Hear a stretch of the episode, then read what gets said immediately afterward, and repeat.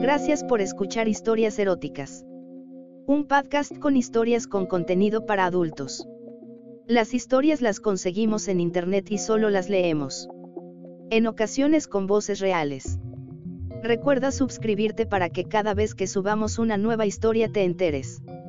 Estamos en anchor.fm, Apple Podcast, Spotify y otras plataformas de podcast.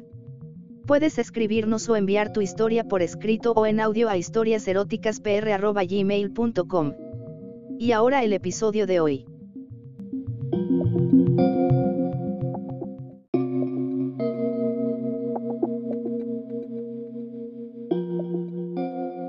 Hace precisamente ahora un año que todo terminó. Era la noche vieja del 1998.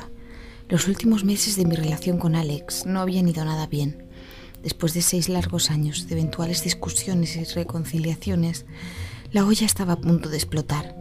Y nada menos tuvo que ser el último día del año, una noche tan especial como esa. El caso es que el año estaba a punto de terminar y Alex y yo no hacíamos más que discutir, a ver quién era capaz de hacer más daño con sus comentarios. Una absurda pelea iniciada por la cuestión de elegir unos zapatos que acompañaran a mi vestido de noche. Quedaban apenas 30 minutos para que sonaran las campanadas cuando Alex se marchó de casa con un gran portazo. Cuando llegó 1999, yo me encontraba estirada en el tresillo, llorando desconsoladamente. Hay que ver cómo cambian las cosas con los años. A mis 12 años la noche vieja me hacía una ilusión tremenda y me juraba y perjuraba que nunca en la vida me iba a estropear aquel momento mágico. En fin, una vez pasado el trago y superadas todas las penas, llegó el siguiente paso, el odio. Durante un par de meses o tres, odié a Alex por haberme hecho sentir la persona más desgraciada del mundo. Y como no, quien no quiere la cosa, luego llegó la depresión, que se extendió precisamente hasta diciembre. Dicho de otra manera, Alex me había arrebatado un año entero de mi vida a lo largo de esos 365 días no se me había pasado por la cabeza ni un segundo liarme con otro hombre. De hecho, detestaba a los hombres. Bueno, lo hice durante los que yo llamaba meses del odio. Así que a nivel sexual, 1999 había sido un año de lo más seco. Pero eso no podía quedarse así. Me merecía por lo menos un polvo, aunque solo fuera uno y malo idea de entrar en el nuevo milenio así no me hacía ninguna gracia. Por suerte, aún me quedan tres horas para que dejemos atrás 1999 y demos el salto al 2000. Tres horas para encontrar un tipo al que no le importe satisfacer mi capricho, sin que ello implique ataduras sentimentales, por favor. Eso es lo único que necesito ahora. Mi duda es, ¿quién podría ser? Hay tantos hombres aquí. En cuanto me enteré de que a 10 minutos de mi casa montaban una fiesta para dar la bienvenida al nuevo milenio, vi que era mi oportunidad. Está claro que si quiero mojar antes de tres horas, mejor digamos dos horas y 45 minutos, debo atacar. Justo al lado de la barra veo a un tipo que está muy solo. Quizás sea la presa que ando buscando. Me acerco a él, enseguida clava su mirada en mi escote. Eso me facilita las cosas. Acarició una de mis espectaculares tetas por encima de la ropa y le sonrío. Parece tímido, pues lo primero que hace es desviar la mirada unos segundos, aunque no tarda en volver a centrarla sobre mí. Me acerco más. Espero que entienda cuáles son mis intenciones, así que aprieto mis tetas contra su brazo derecho. Veo que el líquido que hay dentro de su vaso comienza a tambalearse. Está nervioso. Bueno, yo también estoy nerviosa pero sé disimularlo. No hay tiempo que perder. Debo actuar con más contundencia si cabe o se me escapará. Así que alzo la mirada atrás de mí. Hay mucha gente, pero nadie nos observa. Así que me lanzo directa al toro y clavo mi mano en su paquete. Él reacciona con un bote y se queda con una mueca francamente cómica en la cara. Acerco mis labios a su sien y le beso cariñosamente como quien da el besito de las buenas noches a un bebé. Mientras lo tengo distraído por ese flanco, le bajo la bragueta e introduzco mi peligrosa mano hacia adentro. Acaricio el bulto que tira de sus slips con mis dedos. Lo agarro con fuerza, pero evitando hacerle daño. Me parece que este tío no se lo está pasando demasiado bien. No responde a mis caricias. Desde que le estoy sobando la polla, lo único que hace es acurrucarse cada vez más y sudar como un condenado. Por suerte, sé reconocer cuando he perdido. Y este es el caso. Me aparto lo suficiente de mi frustrado amante para que pueda huir sin problemas. Es como cuando sueltas a un perro de su correa y echa a correr con la velocidad de un cohete. Miro nerviosamente el reloj a cada segundo que pasa. Es el final de la cuenta atrás. Ante tanta gente, ya diviso a alguien que ha bebido más de lo normal. Comienzo a preguntarme si lo que estoy haciendo no es un tanto ridículo. Cualquiera diría que soy una estudiante calentorra que se muere por que la desvirguen. Lo mejor será dejar de hacer el ridículo y marcharme a casa.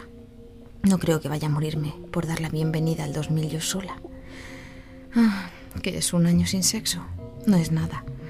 Hay mucha gente que puede prescindir de él sin problemas. Y si ya lo he decidido, me marcho. Después de un corto paseo, llego hasta casa. Me abre Julián, el portero de noche. Me pregunta sorprendido que cómo es posible que pase la noche vieja sola. Intento sacármelo de encima con las típicas excusas, pero me pilla desprevenida cuando empieza su discurso autocompasivo sobre lo que solo que se encuentra desde que su mujer le dejó para irse a vivir con sus hijos. La cosa está bien clara. Somos dos almas solitarias en la noche más importante del año. ¿Qué hacer? Me propone practicar la compañía mutua hasta que llegue el 2000. No me parece mala idea. Y entramos en el cuartucho donde se oculta de los vecinos indeseables, como él mismo confiesa. Mientras prepara unas copitas de cava, me acomodo en un sucio taburete, dejo el bolso junto a la radio, por, por la que van a retransmitir la llegada del nuevo milenio, y clavo mi mirada en Julián. Por unos segundos le veo como un candidato perfecto para satisfacer mis deseos. No es que sea una maravilla de hombre, es más mayor que yo. El paso del tiempo se le nota en su desgastado rostro, pero no sé, la verdad es que ha logrado despertar mi compasión. Y aquí una es muy tonta para estas cosas. Y enseguida me encariño de la gente que me abre su corazón. Julián se gira y por unos momentos no puedo creer lo que está delante de mí. Lleva la bragueta abierta y por el pantalón asoma su polla flácida colgando. Madre mía, pero ¿qué estará tramando? Le miro a los ojos pero su mueca de culpabilidad me descoloca. El pobre hombre confiesa el amor platónico que siempre ha sentido por mí y lo horrible que se le hace la idea de que una mujer como yo tenga que pasar una fecha como esta a solas. Irónicamente, me propone exactamente aquello que estoy deseando desde que esta mañana el despertador me ha interrumpido el sueño. Echar un polvo antes de que termine el sufrido 1999. ¿Por qué no? Después de todo, solo se trata de sexo. Para mayor sorpresa de Julián, estiró el brazo hacia él, aunque no con intención de atizarle una bofetada por descarado, sino para agarrarle de su cansado miembro y acercarlo hacia mí. Una vez lo sitúo a escasos centímetros de mis labios, abro la boca e introduzco su verga en mi interior.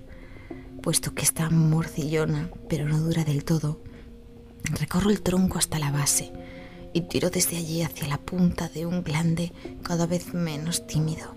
El buen hombre parece derretirse y no cesa de murmurar lo mucho que deseaba volver a sentir esa sensación. Está disfrutando de lo lindo y yo también. Estos próximos diez minutos van a ser nuestros.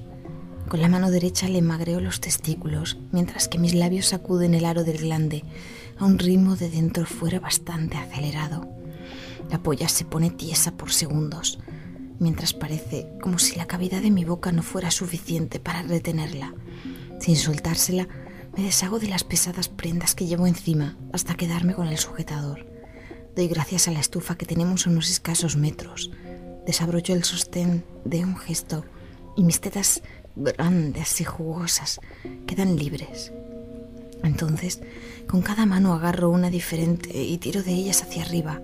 Dejó de mamar y aproximó el falo de Julián hasta situarlo entre ambos senos.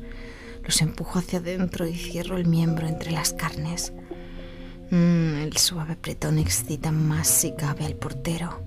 Comienzo a sacudirle el músculo como si lo estuviera masturbando con las manos, solo que éstas me sirven únicamente de punto de apoyo para mis tetas. Julián nunca había experimentado nada así. Solo con verle la cara una se da cuenta de ello. Por segundos, el cerebro se me desconecta y viene a mi cabeza la imagen de Alex disfrutando de tal placer. Pero no quiero que ese cabrón me estropee este momento. Suena la campanada número uno.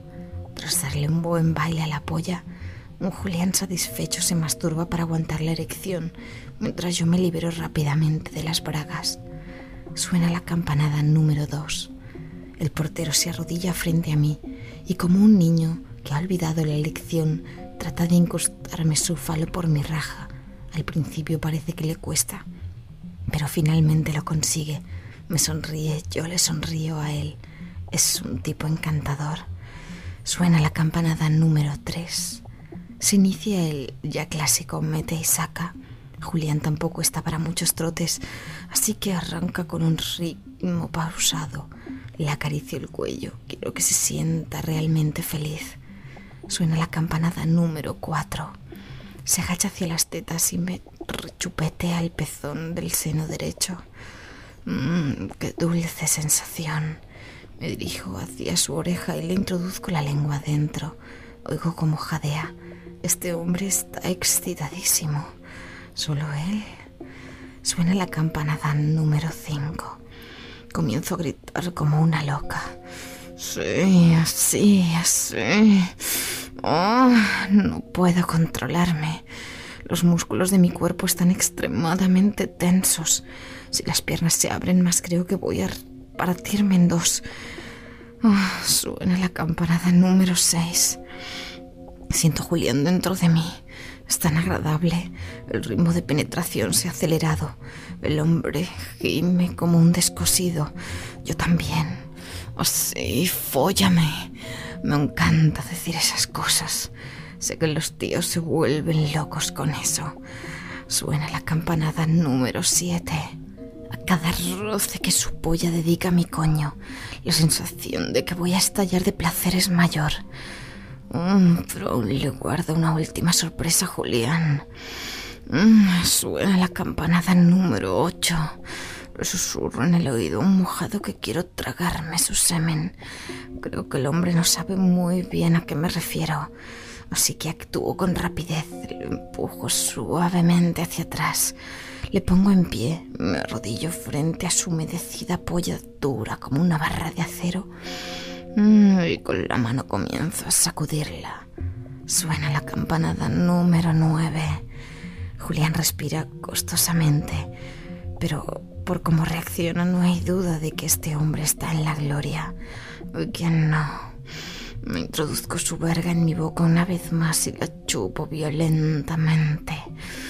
Mm, me vuelve Loca, sentir el calor de un falo puede desprender en una situación así. Sentirlo tan duro, tan a punto de estallar, es algo increíble. Mm. Oh, suena la campanada número 10. Córrete, córrete ahora, pienso. Suplico. Julián gime con fuerza y por fin lo siento. Noto como un chorro de esperma se estrella contra mi paladar y se dispersa hacia mi garganta. Oh, sí, qué rico. Mm, suena la campanada número 11. El esperma se desliza cuello abajo. No tengo demasiado tiempo para degustarlo, pero es algo tan maravilloso, tan bueno. Suena la campanada número 12. Julián, con el falo casi totalmente flácido, se recuesta en una silla. Está sudado y está cansado. Pero una sonrisa de oreja a oreja le delata. Me mira y me felicita el año nuevo. Ya estamos en el 2000. Por la radio se oye el jolgorio que monta toda la gente que se ha juntado para celebrar el gran momento. Yo he conseguido lo que quería. puedo despedir 1999 tranquila. Ha sido un polvo algo tosco, pero delicioso. Ahora tengo 365 días más para empezar de nuevo, con o sin Alex, con o sin pareja. Me queda mucho por vivir y muchos polvos por echar. Feliz año nuevo.